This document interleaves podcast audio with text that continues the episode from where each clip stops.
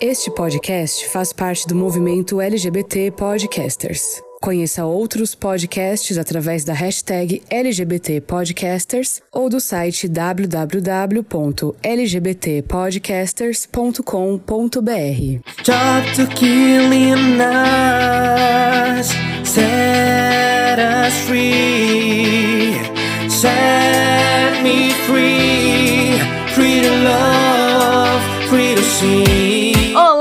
Mongos e mongas, mais uma semana aqui do Songamongas na sua Rádio Polo. Na minha, na sua, na nossa, meu sonho era dizer isso. Na minha, na sua, na nossa Rádio Polo. Tá na Polo, tá com tudo.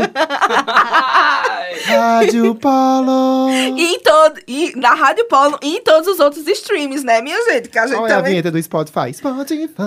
podia ser, né? Deezer, Apple Podcast. Eu amo, eu amo, eu amo. Gente, pra você que tá nos ouvindo hoje, nos ouvindo agora, conhecer essas três loucas aqui gritando Rádio Polo. É, ó, já mudei a musiquinha, tá vendo?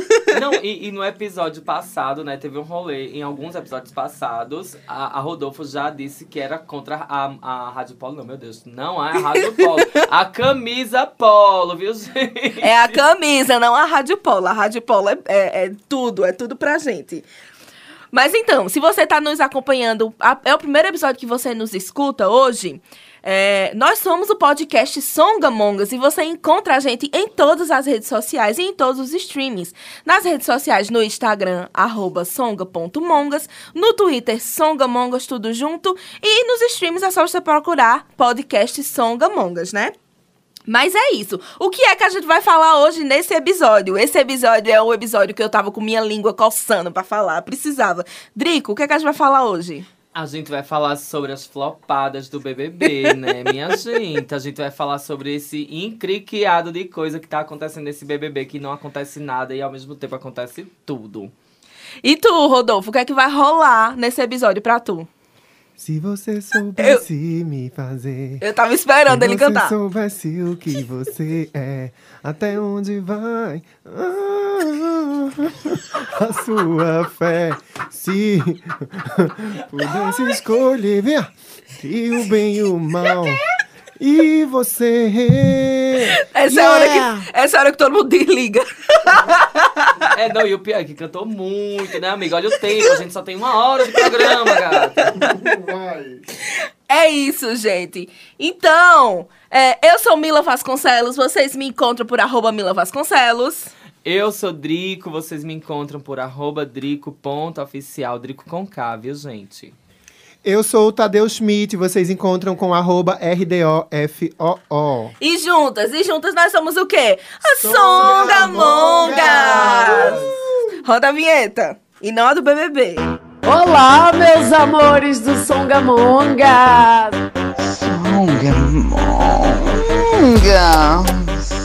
Songamongas. Songamongas. Songamongas. Songamongas. Songamongas. Songamongas. Songamongas.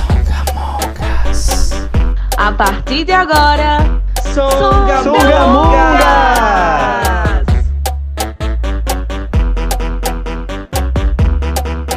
Então, gente, já que o assunto de hoje é BBB, né? Se flopou, se não flopou, eu queria perguntar pra vocês primeiro. Vocês gostam de reality? Porque eu sou viciado, eu adoro reality shows. E sou viciada no BBB, naqueles que eu acompanho no pay-per-view 24 horas. Vou dormir assistindo eles dormindo. E ainda participa dos Spaces no Twitter pra comentar BBB, porque é comentarista oficial do BBB, né, gata? E a senhora? A senhora gosta? Eu gosto, amiga, eu gosto assim. Eu gosto assim. Não, amiga, não canta e não tá bom. Nossa, ele tá parecendo o povo do BBB que fala uma palavra e canta. Mas eu tô cantando muito porque eu não tenho assunto nesse episódio de hoje. Eu, não Ai, assim, eu Rodolfo, você tá acompanhando sim. Eu tô acompanhando pelo Instagram do próprio Big Brother, que eu vejo lá os resuminhos. Amigo, você tem o plano família da. Globoplay, que, que eu tá lhe na dei. minha casa. É. É. você fez login. Agora, sabe quantas vezes eu acessei? Zero. Zero. Meu zero, pai. zero. Porque também a Globoplay tem os seus problemas. Mas era a minha vez de falar. E eu disse, eu gosto assim, eu gosto quando tem BBB, eu gosto quando tem assunto pra comentar. Já disse outras vezes que a gente já falou sobre BBB nesse podcast, que sim, o BBB e outros reality shows podem ser sim um lugar legal de análise de comportamento, de coisas que a gente. É um entretenimento com, com assim, com base, amiga. na psique das Hum, eita. pessoas, na psique, Eita, e é, na sociologia do mundo, da vida, nas, nas antropologias de todas as Eu coisas. mas- Eu acho. Valeu o livro da João Willis que a senhora vai saber o que é. Tome. Vá, amiga. É, é isso. Mas agora, é, mas agora que tu falou, Rodolfo, as, as diferentes formas de acompanhar o BBB, né? Tu acompanha então pelo Instagram. É, eu acompanho pelo Instagram, vi, quer dizer, eu participei de alguns spaces no Twitter, quando eu entro que vocês estão participando. Aí eu entro também, escuto ali um tempinho enquanto eu lavo uns pratos. Eu faço o, o uso do Spaces como ouvir um podcast. O que eu não gosto muito é que eu acho, eu acho que não é uma conversa, uma narrativa muito. É muito, enfim, vários parênteses e aí eu me perco. Mas eu gosto, eu, eu acompanho também o conteúdo da Tia Má, que ela faz as análises de comportamento, né? E é isso, gosto um pouco, mas eu não consigo me aprofundar e não consigo. Não consigo. Eu não, eu acho muito sádico, eu acho violento, eu acho. Eu acho. Ah, jogos vorazes. Olha, amigo, pra disputar um milhão e meio numa pandemia, depois de três anos de pandemia, vira Jogos Vorazes, sim. Ou não, né? Porque a gente vai falar sobre o BBB que flopou. Mas, enfim, é, uma coisa legal que os meninos estão falando é dos spaces do Twitter. O que é que é isso, gente? O, é, o Space é uma ferramenta que tem no Twitter agora que você pode conversar via áudio, ao vivo, com outras pessoas de onde elas estiverem. É, essa coisa da internet, eu tenho observado que até a própria emissora está tendo que lidar com isso já desde edições anteriores. Que existe o BBB da casa e existe o BBB da internet. É um Exato. desdobramento que eles não conseguem controlar. Por mais que, por exemplo, eu já acompanhei alguns spaces onde é, os administradores de rede social dos participantes dizem que no contrato já está colocado que não pode Falar sobre outras falar coisas. sobre É. tais detalhes, assim, assado. Não pode pegar conteúdo da Globo e não citar a fonte, né? Uhum. Enfim, e aí não pode fazer memes, publicar memes de um candidato oposto. E aí é, eu vejo que a cena da internet, ela é paralela. Existe um outro BBB acontecendo Isso. nas redes sociais. E é isso, eu acho que é uma coisa nova. Isso, e eu vou te dizer um negócio, Rodolfo. O BBB que o Instagram posta é diferente do BBB que o Twitter posta, entende? Drico, me conta, tu acompanha o BBB por ele ia se se levantar. levantando. Eu já ia chamar ele, aí ele começou a se levantar, minha gente. Minha gente, a bicha não pode nem se levantar um pouquinho pra esticar as pernas. Olha, eu acompanho o BBB pelas multiplataformas, amiga. Eu sou adepto, sim, do Globoplay. Eu fico mudando de câmera pra olhar pra cara de papangu das pessoas que eu não gosto. Eu fico mudando as câmeras também pra dar uma, uma olhada nas estratégias, em quem tá conversando com quê. Aí quando passa naquele menino que só diz, só canta que não vai errar, eu, só, eu passo direto, né, Abravanel? Eu passo direto, amiga. eu a gente te ama se quiser gravar com a gente. É, mas assim, eu não vou mentir. Quando você começa a cantar, eu mudo a câmera, gata. Não é que você não canta bem, gata. Você canta muito bem, a Bravanel. Mas assim, amiga, é muito cansado você ficar. Não é o The Voice Brasil. Se inscreve pro The Voice, é brava. Beijo. E outra coisa, a gente tá falando da, da- do streaming, né, da emissora, só que a gente não foi paga pra isso, então não vamos falar mais. É o pay-per-view, gato. É o pay-per-view, né? Assim, eu assisto pelo pay-per-view. Eu assisto. Eu assisto também. Assim, eu tô muito no rolê do, do Twitter, porque eu gosto muito de, de estender esse meu conteúdo nos spaces, Uhum. porque é uma forma, de fato, de problematizar algumas questões sociais. Sim. Vou citar duas, assim, bem rapidamente. Houve o problema da Natália Deodato, no sentido de que é, de ser preterida, né? Sempre ser a, a mulher preta ser preterida das relações de afeto da, do rolê, né? Ou seja, as amigas brancas sempre vão colocar ela como a última amiga. Uhum. Ah, nunca, nunca é chamada para participar de provas. É, enfim. tá. Posso terminar? Que é a minha vez de falar, tô Aguiar. Tá bom, meu amor, fale. Tá bom, obrigado. Tadeu, eu posso continuar, Tadeu? Pode continuar. É assim no jogo da discórdia, né, amiga? Então, olha, é a minha vez de falar. Então, assim, é, sobre o caso do Vini, né, que a gente problematizou por que A gente vai falar sobre isso, tendo- né? É, vai falar. Eu só tô, assim, jogando ao vento coisas que eu acho importantes. É, de discutir nos spaces. Aham. Por exemplo, muita gente não tinha ideia dos recortes sociais do Vini, né? Da bicha, do, do interior dos Brasis. Do é- Ceará. do Ceará, né, do- dos Brasis, assim, porque toda bicha do interior, lá do interiorzão mesmo, gente, vai ter muito o que o, o Vini é, mas a gente vai aprofundar sobre isso em algum momento aqui no programa. E aí eu gosto do- dos spaces. Gosto, olha, no, no Instagram eu gosto de ver, por exemplo, os locais. Quando eu digo os locais, assim, os influenciadores locais estão falando o quê? Uhum. Tipo, aí eu, eu vejo os meninos de Garanhuns que eu assisto muito, inclusive, beijo Bruninho. É, vejo algumas pessoas de Caruaru, e principalmente por ter uma pessoa é, daqui da região, uma não, né? Duas pessoas daqui da região participando do BBB, é importante saber o que os influenciadores da nossa região, os- influenciadores digitais que estão no Instagram, é, pensam sobre essas questões. Então eu sou muito multiplataforma, eu vejo por todos os lados, amiga. Então, gente, o que ela, o, o massa do BBB é o antes, o durante e o pós, né? Eu acho que o pós eu nem, nem, nem vou tanto assim. Mas o antes, o legal é aquela, aquela expectativa. E aí, quem vai ser a lista? Quem, quem, qual, quem são as celebridades que vão entrar? Quem são as pipocas que vão entrar? E aí a gente se apaixona por pessoas por conta de vídeos de 30 segundos. É, a gente se apaixona por uma pessoa na chamada. E é justamente isso que eu queria comentar com vocês. Eu queria saber a, os participantes que vocês curtiram quando vocês viram aquela chamada de 30 segundos, é, vocês se decepcionaram com eles? Vocês acham que vocês já não gostam tanto mais? Eu queria que vocês falassem um pouquinho sobre isso. Rodolfo, que é totalmente é, fora do contexto, vai, fala, amigo. Quais foram os, Assim. as tuas expectativas quando a lista Quando, foi come- lançada? quando começou a divulgar quem ia participar, que eu vi Linda Quebrada, eu até prometi a vocês no grupo nosso, eu disse, gente, esse ano eu vou acompanhar. Uhum. Porque preconceituosamente, né, um preconceito antes do conceito, antes da coisa, eu imaginei que a Lin, pelas letras das músicas, pelo posicionamento eh, de ativismo dela, Uhum. eu imaginei que ela ia ser uma pessoa que ia fazer muitos enfrentamentos dentro da casa. Ia ser afrontosa, né? Ela, eu achei que ela ia, né? E isso é um preconceito de olhar as pessoas que têm um conteúdo mais aprofundado e achar que essas pessoas elas, né, têm essa obrigação de eh, também eh, vivenciar uma experiência como essa dentro de uma bandeira, de uma militância e tal. E eu acho que a própria existência dela lá dentro já é isso e me surpreendeu também é, dizer assim, olha, Rodolfo, você esperou uma coisa e foi outra, e essa outra coisa é muito boa também, porque a Lin, ela tem discursado, conversado, colocado em pauta muitas coisas importantes que dizem respeito à comunidade trans, né? Enfim, há, há outros assuntos sociais que ela vai, vai colocando lá no programa e que de um jeito ou outro que não é a performance da música.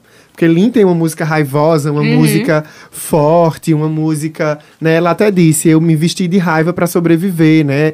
E etc. Então, assim, a Lin foi uma. Não, não vou chamar de decepção, mas foi uma coisa que eu esperava algo. Veio outra, eu me surpreendi positivamente e olhei para mim mesmo e disse assim: olha, não tem que esperar das pessoas é sempre uma única coisa. Eu acho, eu acho legal isso que tu falou, Rodolfo, porque eu também, né? Quando a, a Lina, né? Ou a Linda Quebrada foi é, anunciada, né? Todo mundo ficou pensando que ela ia ser afrontosa, que ela ia chegar botando a mão na cara de todo mundo, dizendo assim: ah, isso é racismo, isso é machismo, isso é transfobia. E ao contrário, ela, ela consegue ter delicadeza de falar de assuntos, de assuntos importantes sem precisar ser essa coisa raivosa, sem essa coisa. E eu acho que é, quando a gente pensa assim, uma pessoa militante, a pessoa pensa que a pessoa vai chegar pra você com raiva. É, e aí- E é- ela justamente não fez isso. É, e assim, uma coisa que tem se provado com a postura dela, que é o contrário do que eu esperava, é que é possível, através do exemplo, Sim. através do diálogo brando, da, da coisa conversada, também construir pontes entre, entre diferentes. Isso. Eu acho que Lina tá fazendo isso. E eu me sinto muito bem assistindo ela. Tudo que sai no Instagram dela é muito saudável de ver, é muito Uhum. bonito, é muito. Né, é uma coisa bacana. Em algum momento ela vai soltar as garras humanas dela, vai, assim como qualquer outro é, participante. Mas eu, eu tô amando essa, essa coisa. E tu, Drico? Inclusive, eu queria saber aqui, o Songamongas é todo mundo, até o momento, até o presente momento, Tim, Tim Linda Quebrada, né? Lin. É. Então somos todos sereias, viu, por aqui. Eu o quê? Pergunta de novo, porque assim, o discurso da Rodolfo foi muito longo. Eu queria saber se quando. Eu tô tão cansado. Eu tomei AstraZeneca hoje. Eu não vou enfrentar, entendeu? Eu tô, tô a terceira dose. Eu vou enfrentar, não. Vai. É, sobre a tua expectativa, Drigo, quando alguns participantes foram anunciados, se teve algum que, que mudou quando entrou na casa, se teve algum que você surpreendeu positivamente ou negativamente, de acordo com as atitudes. Inclusive, gente, a gente tá julgando aqui a pessoa como jogadora da casa, tá? Não a pessoa enquanto é, pessoa física, enquanto. Não, mas eu tô julgando enquanto pessoa física, não é isso, não? Ela falou Drico agora. E aí, Drico? Vai, Drico, conta. Drico, eita. Drico. Drico sou eu, viu, gente? Olha, eu conto, conto sim. Eu, eu me surpreendi. Ah, ele, ele já fez mansplaining de novo comigo. Vai, Drico, fala. é, é o seguinte. Pegar, rapidinho. Desculpa, desculpa, desculpa. É que, é, que eu não ia, é que eu não ia perder a piada. Eu ia dizer, pegar o, o esparadrapo que a Jade bota no umbigo pra botar na boca de Rodolfo. Vai, amigo, fala. Esse é o próximo episódio dos Jovens Místicos. Vamos, fale logo. Ô, minha gente, eu não consigo. Vocês não deixam, vocês querem que eu fale no intervalo de meio segundo.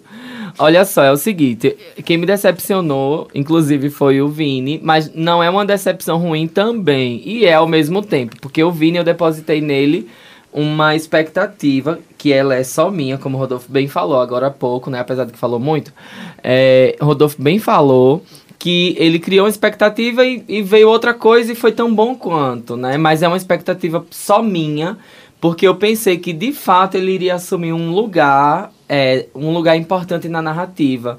E, de certa forma, a, ele não assumiu esse lugar.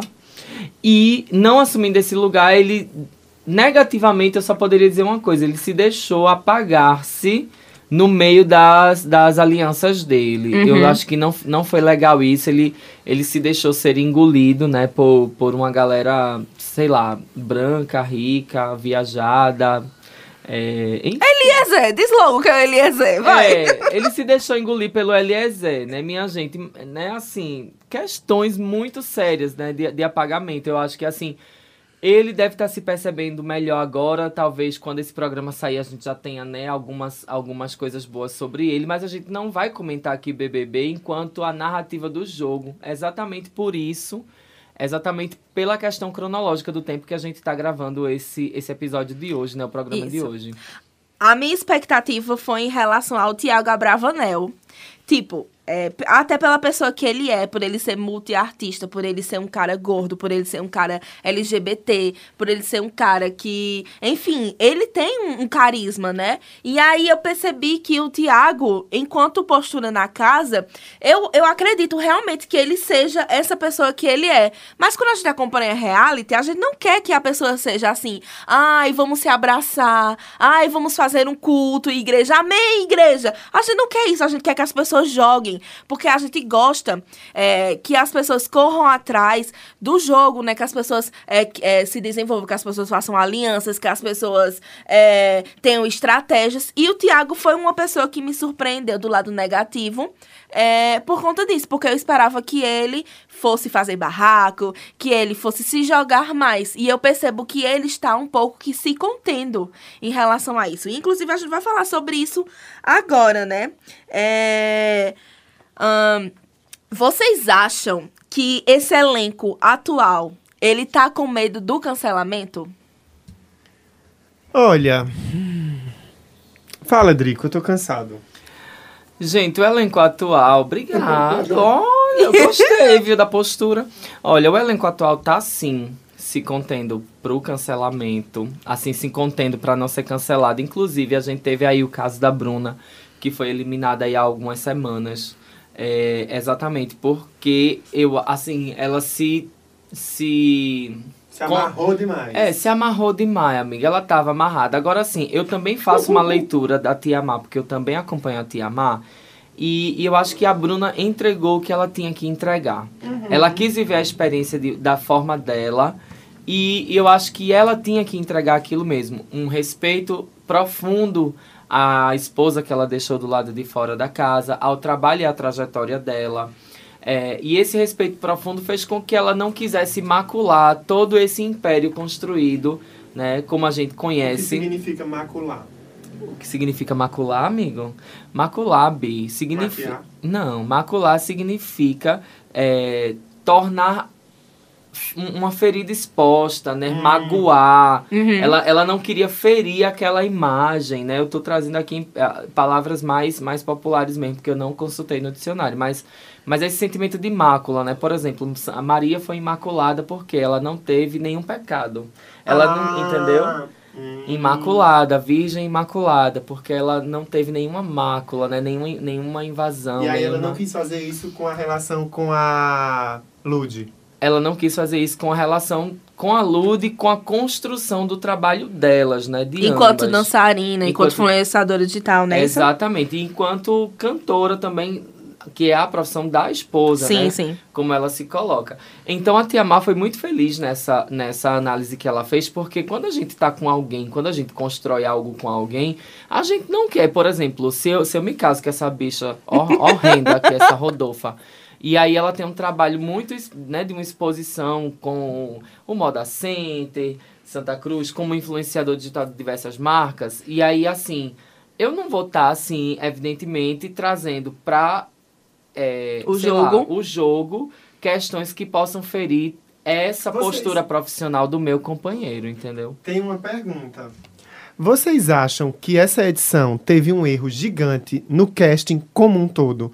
Porque assim, vamos fazer uma essa pausa aqui pra gente pensar Esse sobre momento isso. saque boninho, né? É, saque Boninho, porque assim, eu também não gosto dessa desse protagonismo do diretor ser colocado, sabe, como um outro elemento. Não é que eu não gosto, é que eu acho isso estranho. Eu não sei em que momento ele é diretor ou ele é um personagem midiático do jogo, também, porque aí a gente aqui, aqui fora flerta com essa autoridade dele e acha que influencia alguma coisa, sei lá. Mas eu acho que o casting tem um erro gigante, assim, o- o casting como um todo. E a amostra da péssima escolha desse casting vem sendo dada pelas falas do Tadeu. O tempo todo, o Tadeu solta alguma pista do mundo aqui fora para incentivar eles a se degladiarem. reagirem, né? A se- Não, eu, reagir é uma coisa, minha amiga. Reagir, eles vão reagir. A Bruna saiu, tem uma reação. Fulano saiu, tem uma reação. Mas eu acho que existe um incentivo a que eles se degladiem, que eles briguem, que eles façam daquilo ali a fazenda, que eles quebrem coisas, que eles se machuquem.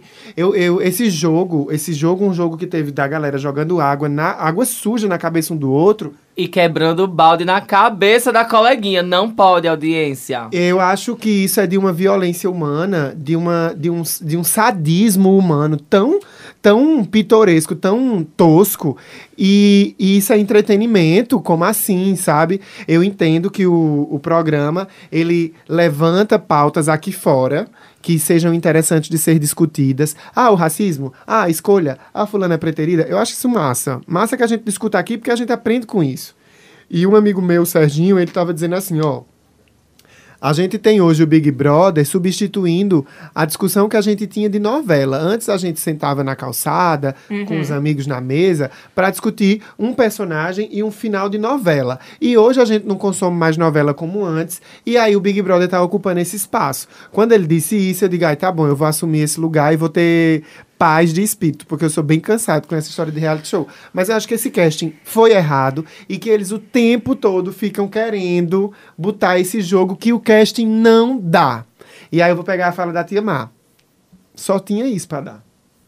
É, amigo, assim, já respondendo tua pergunta, né, enquanto Mila tá ali fazendo os cálculos nazarísticos dela.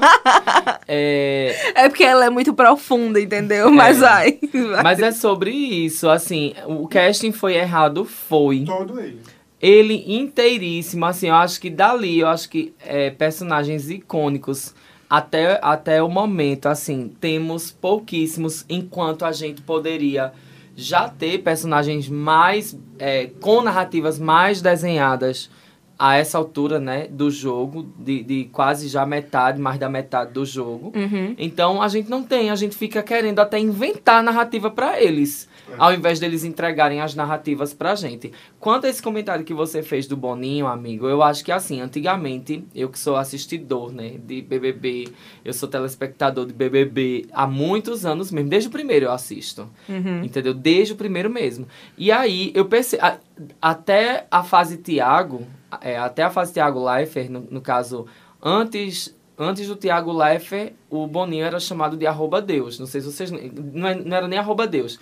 Ele era chamado de, de A Deus. voz, A era uma voz, coisa assim, era. Deus. Boys, não? Era, tinha, ele já chegou a ser chamado de diversas coisas, mas tipo Big Boys, Deus, não sei o quê. E até arroba Deus era usado muito no início do Twitter, nos Big Brothers, quando o Big Brother começou a assumir o lugar do Twitter. É, o, o arroba, eu não, não sei se era o arroba do Boninho mesmo, mas existia o arroba Deus, que era vinculado a uma conta oficial do, do. Big Mas Brother. eu, eu Tinha. sigo o arroba Deus e é, é um conteúdo completamente diferente. Não, mas é porque esse era outro, amigo, esse que ele tá falando. Beijo, arroba Deus. Beijo, Deus. Então é isso. Por quê? Porque eles tinham o BBB exatamente como esse recorte da, da humanidade e que Deus, que criou o céu e a terra e o mundo e os fundos, é, foi que, assim, e eles usavam essa atmosfera, né? Essa atmosfera, né? De Deus que criou aquelas pessoas e aquelas pessoas estão entregando ali um rolê. Então é sobre isso. É, no meu caso, Ah, desculpa, eu acabei não dando minha opinião. A opinião é que, com a figura do Boninho sendo presente, de certa forma, eu gosto da dinâmica de você poder cobrar o diretor um posicionamento. eu gosto também. Eu gosto. Eu gosto de fazer. E aí, Boninho, vai resolver não? É, no meu caso, eu acho que, assim, eu, eu entendo quando as pessoas dizem que o BBB é a nova novela, até porque a edição traz isso. A edição traz o cara engraçado, a edição traz o casal fofinho. Só que, tipo, nem sempre é, as pessoas vão ter opiniões de que, por exemplo, aquele casal é fofinho. A gente pode ver que vários casais aí que foram formados, que a gente vai falar depois sobre esses casais, é, não estão caindo nas graças do público quanto antigamente. Que antigamente tinha o casal topzera, que era tipo alemão, Siri e Fanny, né? Era- Não tinha esse trisal assim, que a gente ficava assim, ai meu Deus, o alemão vai ficar com quem? Quem é que o alemão vai escolher? Então, tipo, tem essa questão da novela, Inclusive, saudades, alemão. tem a questão Ah, da. ele era gato, bicho. Eu não faço essa cara pro meu lado, não. Tinha, a tem essa questão da novela. Calma que ele era só branco, mas ele era bonito. Tem essa questão da novela. Então, assim, realmente, se a, a edição brasileira, ela é referência. Mas se você for, por exemplo... é, nos Estados Unidos, o BBB é totalmente diferente. O público de lá é totalmente diferente. Então, eu acho que o BBB é o reflexo do povo brasileiro. E eu entendo quando as pessoas dizem que o BBB tem essa edição de novela. E eu gosto, sinceramente, eu gosto. E as... Pode falar. Eu acho ousado é, a fala. O BBB é o reflexo do povo brasileiro. Eu acho bem ousado, mas eu também não sei dizer por que eu acho ousado. Mas eu acho ousado. Eu não sei se é. Eu não sei, assim, é uma dúvida minha, entendeu? Eu não tô colocando teu, tua fala no paredão e invalidando ela, mas assim, eu acho ousado, em certa medida, talvez não sei questões. É, amiga, eu acho, eu acho que sim. Pelo menos assim, o, o reflexo das pessoas que assistem TV e que consomem TV. Pelo menos eu acho que tem personagens Faz ali sentido. que as pessoas se enxergam, entende? Então, tipo, a gente sempre tem uma mulher afrontosa, a gente sempre tem um cara bonitão, a gente sempre tem uma menina padrãozinha. Mas se você parar pra pensar, eu tava até discutindo isso com os meus amigos esses dias. é, se você parar pra pensar, a narrativa do Big Brother, comparando ele com uma novela, é uma narrativa que se repete, é mais do mesmo sempre. A gente vai ter uma ou outra edição com números gigantes, como foram o da Carol com K, e depois uma temporada com nada. Mas o BBB Aí- anterior do da Carol também foi muito bom, que foi o da Manu. Sim, mas o veja, é, é aí que eu tô dizendo. Vai ser sempre essa narrativa. Paredão, sai. Gente legal, gente boa. Uma Juliette, aí tá, no, tá no, no- na Mas- parte de cima da montanha russa. Mas aí- A Carol com K tá lá embaixo. Aí vem outra edição, aí vai ter um lá em cima, um lá embaixo. Eu acho tão previsível. Eu não concordo. Tão, eu acho tão previsível. Eu não acho previsível, sabe por quê? Sabe Porque aqueles- cada edição é diferente. Sabe por que eu vou dizer isso? Eita, que agora Vou dizer. o dedo na minha cara. É, botei o dedo mesmo. Sabe por quê? Porque as pessoas esperavam que o Vini fosse um Gil, um Gil do Vigor. O Vini foi um Gil do Vigor? Não foi. Mas eu as acho isso pessoas achavam, previsível, As pessoas achavam que a Eslovênia ia ser uma Juliette. A Eslovênia foi a Juliette? Não vou nem comentar. Vamos lá. Olha, Mas assim, eu acho tão previsível. Sabe no final da novela, peraí. Sabe assim, quando você assiste toda novela, tem sempre uma, uma família numa mesa gigante tomando o café da manhã e todo mundo vai embora e deixa o copo de suco de laranja sem beber. Já percebeu? Sim. É a mesma coisa o Big Brother. Não eu acho. acho que é a mesma coisa. Mudam-se os enredos, mudam-se algumas narrativas.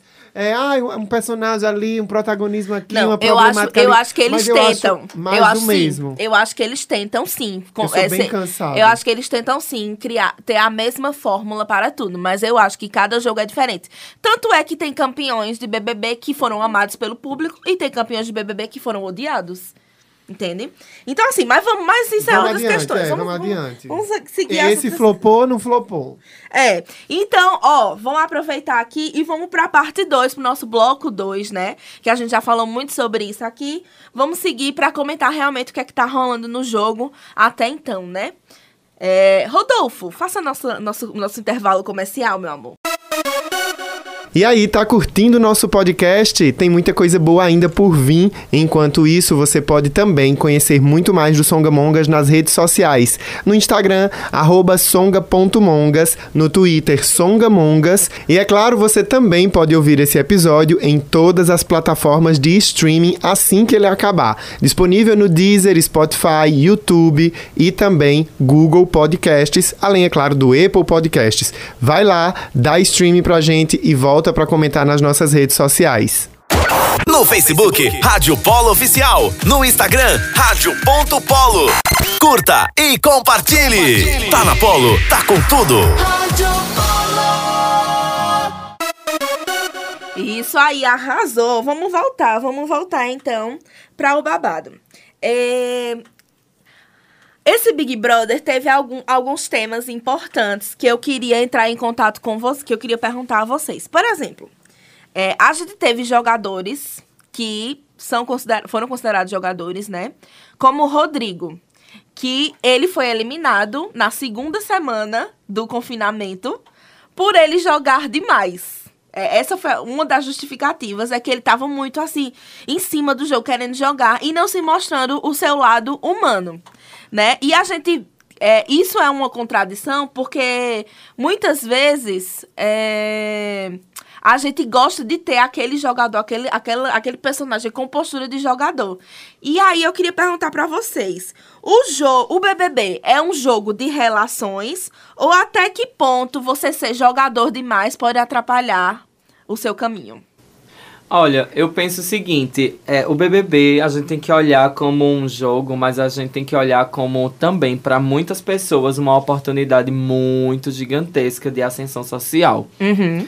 Não só pelo dinheiro lá do prêmio, mas sobre tudo que pode ser construído. Sobre tudo que pode ser construído dentro da sua, da sua própria carreira. Uhum. Ah, vou virar influenciador digital, vou fazer publi, vou ter mais relevância é, no meu trabalho, ah, né? Um exemplo do Gil do Vigor, né? Ele se tornou influencer, mas, sobretudo, dentro do seu nicho, né? Da economia, é, potencializando lugares que ele podia ser ser cotado para falar sobre economia, Sim. né? Ele tem colunas em diversos lugares, em diversos, né, na, na GNT, sei lá, na Ana Maria Braga, em diversos lugares. Ele, ele potencializou tudo que ele já era, é, só em ter participado do BBB. Uhum. Então eu acho que assim, pelo fato, por essa justificativa, eu acredito que algumas pessoas elas elas entram para jogar, mas a gana de jogar e até a própria o próprio termo jogar não quer dizer, como o Rodolfo já disse agora há pouco, se degladiar ou fazer um jogo extremamente aberto. A gente ir para o extremo do, do jogo aberto é um perigo, porque é, pega muito aquela perspectiva do sincericídio, sabe? Uhum. Da sinceridade tóxica, de você sempre apontar, de você sempre, ah, eu vou fazer isso mesmo e vai ter que ser assim, e porque vocês não jogam e eu jogo. Porque é meu e jeito. Porque é meu jeito e não sei o quê. Mas só que assim, a forma de jogar do outro também pode ser a forma de Seu jeito dela. de ser o jeito dela e pode ser a forma de ir do zero ao 100 com um pouquinho mais de tranquilidade. Então tem gente que joga assim, saindo pela tangente. Tem gente que joga é, corre, corre do paredão e tá certíssima, né? É, qualquer pessoa que jogue um jogo como esse, saindo pela tangente de nunca ser votada, Uhum. de ser, de ser amada pela casa inteira, mas aqui fora ser odiada. Sim. Né? Como aconteceu nas edições anteriores, inclusive. Vitube. a Beijo, Vitube. Né? Beijo, Vitube. e aí é, é sobre isso, sabe? Vitube, é, é a que não tomava banho, é? Era. Ave. Ela chegou no top 6, eu acho. Então, assim, dias? Ela chegou no top 6. Ah, eu achava que era seis dias sem banho. Não. Não, ela chegou no top 6 do BBB, né? É, e aí, assim, quanto a Rodrigo, ele só. Pronto, é, pra mim, é- foi o que menos soube jogar, porque ele não, não soube jogar com as peças de dentro da casa. A fórmula perfeita para o Big Brother não existe, mas a que se aproxima da perfeição é a fórmula do equilíbrio entre conversar com a casa e conversar com as pessoas aqui fora. Exato, conversar com o público, que é muito importante. Então, assim, o público, ele sempre. A questão desse Big Brother que eu percebo que vocês falam assim, ah, o elenco é ruim. Eu acho que é a questão do carisma. Eu, pelo menos, não percebo, assim. São poucos os Sal, né? participantes. Sabor. É, são Hum, poucos não. os participantes que a gente diz assim, nossa, poxa, eu queria ser amigo de fulaninho. Poxa, eu queria ser amigo de Muito ciclaninho. bíblico isso do sal, né? Mas é, gente. Ai, que galera sem sal, bicho. Bicha, a Jade Picon me dá uma canseira. Gente, Até os boy, os boy bonitos, os boy que a pessoa diz assim, meu Deus, é bom olhar pra esse boy. Aí a pessoa olha e diz, pronto, terminou. Eu já olhei. Aí basta. Não tem sal. É. um negócio xoxo, capenga, como é o nome Manco. dele? Manco. Não, sei lá, eu abro, eu abro. Eu não assino um pay-per-view desse, não. Eu não gasto esse dinheiro, não. Inveja de quê? Olha, esse BBB, ele tem um negócio que eu achei muito interessante, pelo menos assim, que eu não... Drico que é mais... Ó, Drico que é mais especialista em BBB, é, eu, assim, né, que acompanho desde o início, porque eu confesso que eu acompanhei acho que a partir de 17, por aí. Porque eu era criança e meu pai não Eu, deixava eu assistir. eu parei de acompanhar. É. Eu era criança, meu pai não deixava eu assistir Big Brother, vejam só. Mas esse BBB foi muito BBB da pegação, né? Tipo assim, teve Foi. muito casal e tal. Já teve outras edições que, tive, que teve isso ou, não? Teve, agora sim, teve com outras nuances, porque o edredom ele foi romantizado, né, gata? Sim, a história sim, de sim, você se pegar na televisão, é, você ficaria marcado ali como a pessoa que se pegou numa televisão, Sim, né? sim. pornográfica. É a pessoa que se pegou na Que era julgada, né? E etc e tal. Mas foi romantizado no seguinte fato. Eita, quer, quer uma capa numa Playboy, se pegue no edredom de um BBB. É, Rolava muito, rolava muito essa, essa romantização da pessoa que é, ia pro edredom com alguém nas edições passadas, né, nas primeiras edições, iria ter uma vaga cativa, assim, de tipo, um convite da Playboy. Porque, assim, que valia milhões, né? que valia milhões, né, gata? Mas, assim, trazendo para o contexto desse BBB, os edredões desse BBB, eu acho que foram edredões que deram muito pano para manga de reflexões também sobre liberdade sexual. Sim, concordo. Então, aí eu já levanto minha bandeira para Maria, né? Já Maravilhosa. Levanto, já levanto minha bandeira para Maria, porque assim, não é fácil você ter. Olha, esse mês a gente já teve aqui episódios, né? Com, com toda a exaltação da, da perspectiva feminina, né? Do, do rolê do, do feminismo. Mila trouxe aqui convidadas incríveis. E o que eu admiro, inclusive, nas convidadas que vieram aqui, é, foi exata, é exatamente essa perspectiva. São pessoas próximas a nós, amigas próximas, e que elas têm, assim, um rolê de pensamento muito parecido com a Maria. Eu, eu ouso dizer isso porque eu, eu admiro isso no comportamento delas, delas terem tanta liberdade sexual que os caras que chegam perto dessas meninas, ou as outras meninas que chegam perto dessas meninas, já sabem. Olha, ela é muito elas são muito empoderadas sexualmente e elas não deitam pra macho nenhum. É. Sabe? Então, assim, isso foi muito importante a gente ter uma discussão dessa em rede nacional, mesmo que julgando a Maria, mas ao mesmo tempo que vai lá e tem o dedo que aponta e julga, a gente Tem o dedo que uma- exalta, né? tem, tem, não, tem diversas, diversos dedos que vão apontar diversos, diversas outras nuances de admiração a essas meninas. Sim, com certeza. E aí eu sou um entendimento de como a gente também é, é, mudou de uma edição para outra através da, do acesso à informação, né? De todos esses conteúdos que estão sendo colocados nas redes a respeito de informação das mulheres para si mesmas, das mulheres para os homens, dos homens para si mesmos, né? E eu acho assim, o que antes era romantizado é, e ridicularizado, né? Taxado, ta- as mulheres taxadas como essa pessoa sexualizada que tá no edredom do, de um reality e vai para uma capa de revista é, é, pornográfica e tal. E hoje isso muda. Então a gente também pode pensar que é, existe aí o que a gente começou no programa dizendo, existe aí uma mudança cultural de, de é, alcançar outro entendimento sobre a sexualidade, sobre a liberdade feminina, né? E vocês estão falando que rolou muito esse, esse- essa coisa dos casais na edição. Uhum. Tá rolando, né? Mas assim, gente, quando for beijar, se tiver com herpes, não pode. Please.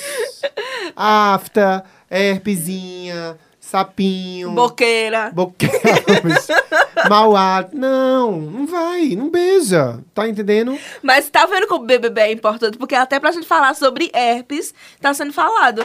Porque é... Perfeito. Nos né? spaces, né, Mila? Todo mundo querendo saber o que era herpes, quais tipos de herpes, como é que pega, como é que não pega. Eu, enquanto professor de biologia, eu dei muitas aulas sobre, É. sobre herpes nos spaces por causa do BBB, viu? E se quiser, eu dou o texto da herpes aqui também. Pois é, e assim, né? A gente teve. E o legal, o que eu gosto da Maria, né? É, tirando o fato, assim, né? Ela, ela foi criticada pelas atitudes erradas que ela teve enquanto ter jogado aquele balde na Natália, né? Que A animosidade. a animosidade, como a mamacita diz.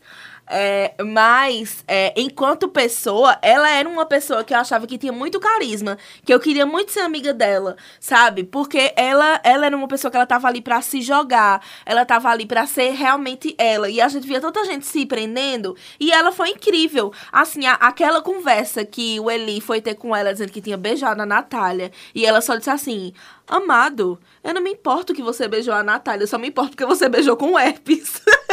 Muito boa essa, essa fala, viu? Foi muito bom esse momento. Olha, Maria ícone, se quiser vir gravar com a gente, a gente aceita. Eita, hashtag Maria no elenco fixo. Vem aqui cantar, que a Maria é muito talentosa e sei que ela vai fazer muito sucesso aqui fora, né?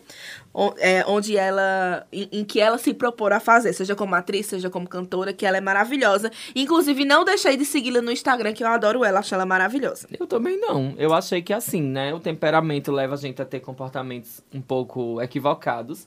Mas, gente, a gente tá aqui pra ressignificar um monte de coisa. E tanto é que a gente percebeu até que o cancelamento que foi feito com a Maria, meu Deus, eu acho que nem, nem, nem pode ser é, chamado de cancelamento. Foi, porque a isso. internet foi muito branda com ela. E que bom, porque parece que a gente tá aprendendo alguma coisa. né? Assim, o que foi cobrado foi justamente a postura que ela teve, enquanto não seria justo ela continuar no jogo pelo que ela tinha causado. Mas depois disso, o- É, o ela a foi anda, acolhida, o rolê né? vai-se embora. É. Outra coisa, agora falando de casais, esse é o, é o ponto que eu sei que Drico e Rodolfo estão loucos pra falar, que é a questão do Vini e do Eliezer. Não, eu não tô muito louco pra falar, não. Ai, meu pai. Mas eu tô, então assim, vamos cortar a fala. Vamos cortar a fala da bicha, vamos deixar ela sem falar nesse momento. Eita, 15 minutos sem Rodolfo vai ser bom demais. É, então, já que Rodolfo não quer, né? Vamos lá, Drico. Eu queria perguntar pra tu, o que é que tu acha dessa história do Vini com o Eliezer? Você acha que ele tá apaixonado pelo Eliezer? Você acha que não cabe a nós perguntar isso? O que é que tu acha sobre isso? Olha, eu acompanhei toda essa narrativa, tanto é que, é, primeiramente, antes de falar sobre o caso, é importante, e eu disse isso em um dos spaces que eu participei esses dias também. Gente, vamos- daqui a pouco a gente fala desses spaces, tá? Que a gente vai dizer o nome dos spaces, onde é que a gente tá e tudo, porque senão... É, exatamente. só de Space. É, Vai, hoje a coxa vai ser de Spaces. Então, eu acho que assim, é muito interessante a gente perceber que existe, existem diversas formas de você acompanhar o BBB, como foi dito no início, e a gente precisa entender que não basta somente assistir a edição da Globo. E eu não digo assim, bicha, vá pro pay-per-view. Eu poderia até dizer isso, mas bicha, acompanhe a rede social do seu participante favorito? Uhum. Ou do participante que você quer saber alguma coisa a mais que não tá dito e que você tá achando que tá faltando ser di- serem ditas algumas coisas? Ai, queria falar sobre redes sociais dos participantes, queria, porque eu tô vendo os admins, assim, num esforço pra garantir que a gente goste da galera que eles trabalham. Amiga, o que eu quero dizer é o o veneno seguinte, delas é ótimo. Vai. É, ela tem um veneno que só a graça. Olha, mas eu o que eu quero dizer é o seguinte. Olha, o, a gente julga o Vini por algumas questões, por, por achar que ele tá encantado pelo boy. Bicha, há uma possibilidade dele estar encantado pelo boy? Grande. Grande, grande, grande. Tudo, e, e assim, tudo bem ele romantizar essa idealização que ele tem de macho que ele gostaria de ter pra ele e etc e tal. Todas nós, eu acho que já vivenciamos isso e a gente não tá aqui no lugar de julgamento. Mas eu tô no lugar de também dizer o seguinte: eu também tive amizades profundas com amigos heterossexuais. Uhum. E que são heterossexuais que a gente poderia chamar assim de aliados, né? Que a gente, né, são, são pessoas heterossexuais que respeitam todas as nossas nuances e que a, e que a gente consegue conviver. O único problema da relação do Vini com o Eliezer não é da parte do Vini, porque a gente sempre colo- fica colocando o Vini como cerne da questão, por ele ser a bicha. Mas a gente esquece de colocar que o Eliezer pode ter percebido um afeto por parte do Vini e a gente, e a gente tá romantizando que ele que, que o Vini tá caindo nesse rolê. Eu acho que assim, o que não pode acontecer é que o Eliezer se beneficie dentro do jogo, fazendo com que o Vini nunca vote nele, sempre o priorize. Uhum. E se isso for uma jogada do Eita. hétero, porque assim, existem, existem, existem, né, caras hétero que iludem as bichas pra fazer o que, o que eles querem. E, E- aqui fora, aqui fora, o rolê não é um jogo, né? Aqui fora o rolê é a nossa sobrevivência, é o dinheirinho que a gente tem, é pagar Aham. um cachorro quente, é, é um babado. É ir no restaurante chique. E isso pode estar acontecendo con- conscientemente, por uma questão de jogo, ou inconsciente dentro desse, desse histórico todo de nós, homens, machistas, etc, etc, etc. Talvez não sei questões. É, então é sobre isso. Vamos olhar. E aí o Vini, exatamente, disse na, é, na edição, porque é importante acompanhar a rede social do, do participante que você quer saber um pouco mais sobre a narrativa dele. O Vini teve uma fala importantíssima logo quando a internet e o Twitter estava pipocando dizendo que o Vini era chaveirinho de hétero, dizendo que o Vini tava é, reforçando uma narrativa de que as gays é tudo louca pelos héteros e que a gente não sabe se colocar no lugar de, de gay que, que fica querendo forçar um rolê com uma pessoa heterossexual. Gente, o Vini fez uma fala e disse assim: Ai, gente, eu tô cansado de vocês dizerem que é, eu tô apaixonado pelo Eli. Porque é toda vez isso. Se o Eli faz um feijão pra mim, ele é um fofo porque ele tá cuidando do, da, do amigo gay dele, porque ele tá dando, de certa forma, um carinho. porque O ele tá salvador, sendo- né? O- É, é o salvador, é um herói. Mas se a bicha faz um feijão pra ele, se, se o Vini faz um feijão pra ele, é, aí o que é que acontece? Eu vou ser. Ele disse assim: se eu faço um feijão pra ele, eu vou ser tido como a bicha que tá Emocionada. iludida, emocionada, porque tem intenção de alguma coisa, quer alguma coisa. Então, gente, né? vamos É verdade. melhorar ali as nossas impressões. Boas né? nuances, A- boas Isso, perspectivas. boas perspectivas. E fale no microfone, que de lado não pega. Boas nuances, boas perspectivas, Chevette. Eu acho que Drico deu o nome aqui nessa explicação sobre o Vini e o Eliezer. Então, agora eu queria perguntar a Rodolfo sobre a questão, as questões de racismo que rolaram na casa. Infelizmente, a gente viu que nos últimos BBBs tem se discutido muito essa questão de racismo, porque, né, é- é, como eu disse, e que ele não concorda, são reflexo da nossa sociedade. É, então, eu queria ver, a gente teve dois casos de racismo até então, né, que foi o primeiro em que as meninas interpretaram é, um macaco, um macaco dançando e dizendo que tinha sido em relação ao mico que elas estavam pagando por ter falado mal da Natália na frente da Natália, praticamente na frente da Natália. E o outro que foi a questão do cabelo da Lina, né? Que a Lina Sim, tava de tranças. no Instagram. A Lina tava de tranças, ela entrou na casa de tranças, e aí, quando a gente, como o Drigo falou, né, quando a gente acompanha a rede social do participante, a gente entende é, que eles falaram que a Lina, ela estava um pouco insegura é, em relação ao cabelo dela é, e decidiu entrar de tranças. E aí, em determinado momento do jogo, ela decide tirar as tranças e é, assumir o seu cabelo cacheado, maravilhoso, belíssimo, inclusive. Belerma. E- belíssimo, inclusive. É, e aí falaram assim pra ela: Ai, é, eu prefiro você mil vezes com esse cabelo do que com aquela pi de trança. Então eu queria que você comentasse um pouco sobre isso. Cansado. Mas assim, acho que essas discussões. Deixa eu só corrigir uma coisa. Eu não, não acho que não represente, é, como você falou, né? Que eu não concorde que não represente. Eu só, não, eu só acho ousado dizer que é uma representatividade total do Brasil. Acho ousado. E não, não é que eu discordo, eu acho ousado. Mas, enfim. é, com relação a essa tua pergunta do racismo, amiga, eu acho que a gente sempre vai se deparar com essas situações que estão estruturalmente na no- é, colocadas na nossa identidade, na nossa personalidade, na nossa subjetividade. Né? Eu, enquanto homem negro, vivo sempre um processo de desterritorializar, sair do território do meu do racismo comigo mesmo. Na hora que eu me vejo no espelho, na hora que eu eh, vejo os meus cachos, o meu volume, eu digo, nossa, tá assim, assado. O tempo todo eu tô é, indo de encontro com esses racismos internalizados. E acho que todo mundo passa por isso. Acho mesmo que todo mundo, as pessoas brancas, as pessoas negras, as pessoas que estão no Big Brother e fora delas. Pensando por esse lado, é compreensível que a gente vá, que a gente, igual o copo de suco da novela no café da manhã, que ninguém bebe a suco, suco de laranja.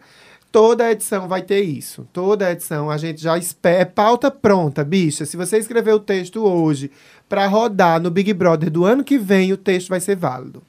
Pauta pronta. Isso é um, é um, um rolê, porque a gente vem de uma sociedade colonizada, né, escravocrata. Nós fomos o último país a romper com o ciclo da escravidão formal, como a gente conhece, né, em lei.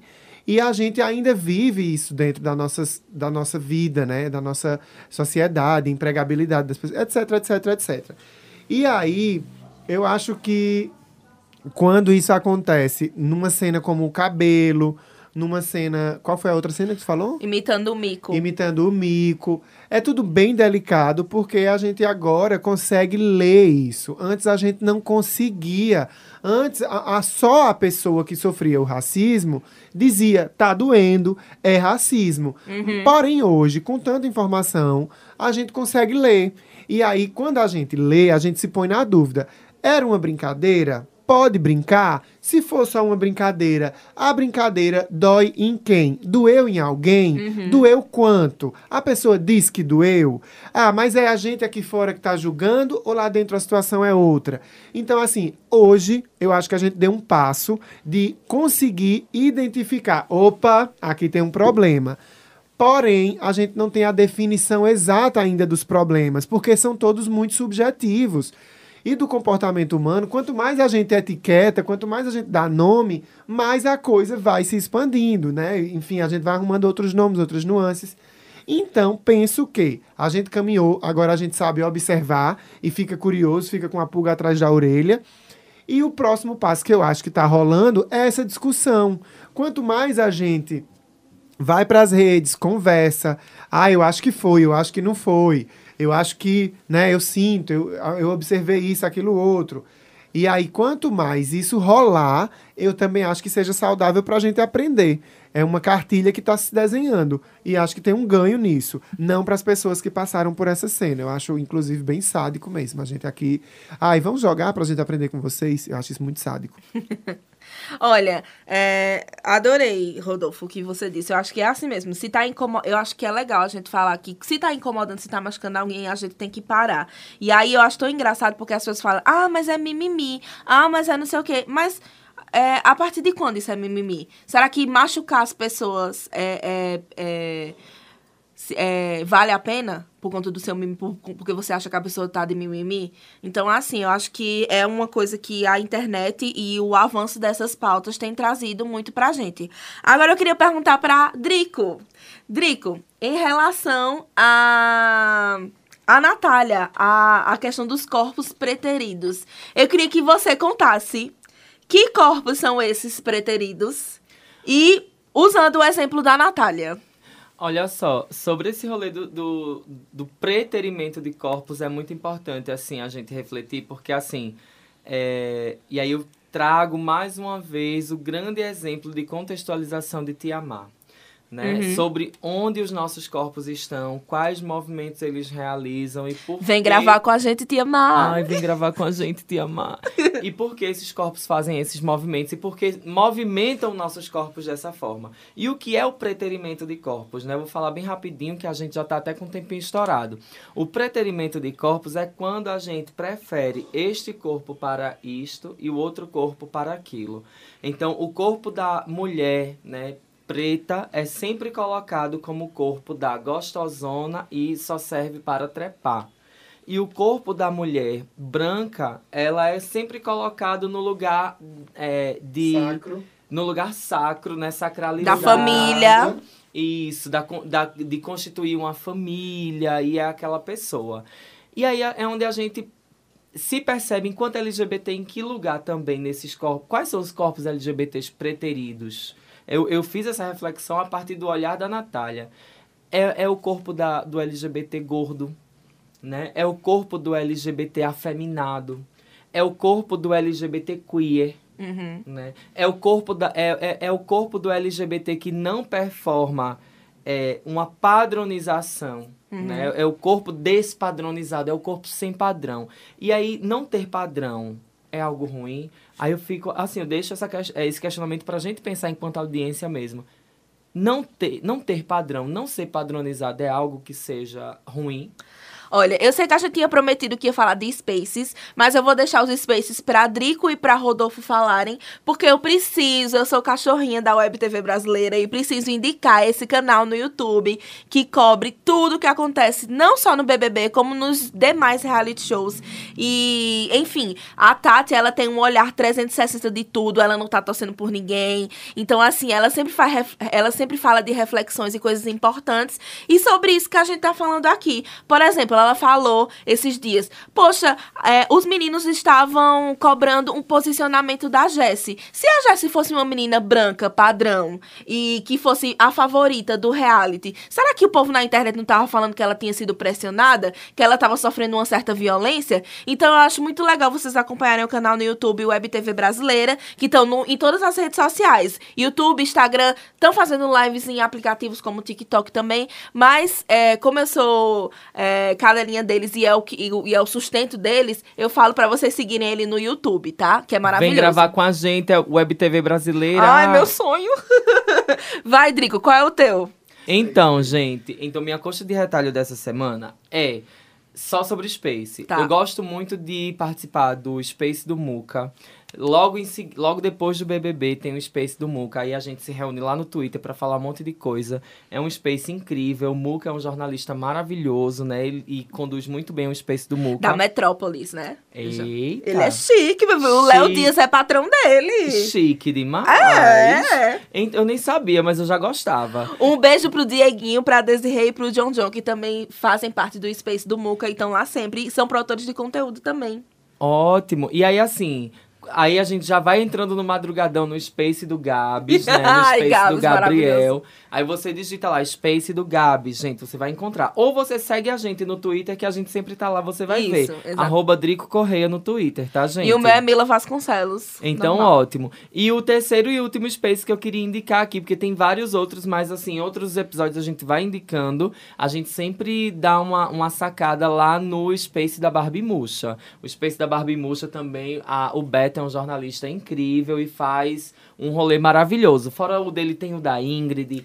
Tem o da Central BBB, que é maravilhoso, que é com a BBB. Letícia. Um beijo pra você, Letícia, e pro Papi também. Isso. Então, assim, a gente vai indicando à medida que os episódios forem acontecendo, mas, assim, eu queria só indicar só mais um. Tá, fala. Um arroba. Gente, sigam o GG Cricri. Ai, GG, é do fandom do GG. Ai, a gente é do fandom, gente. Ai, ai. A gente é do fandom do GG Cricri. Eu vou falar uma coisa aqui, só quem tá no Space, uma piada que só quem tá no Space vai entender. Gente, vocês já seguiram os hosts, os co-hosts, e os oradores?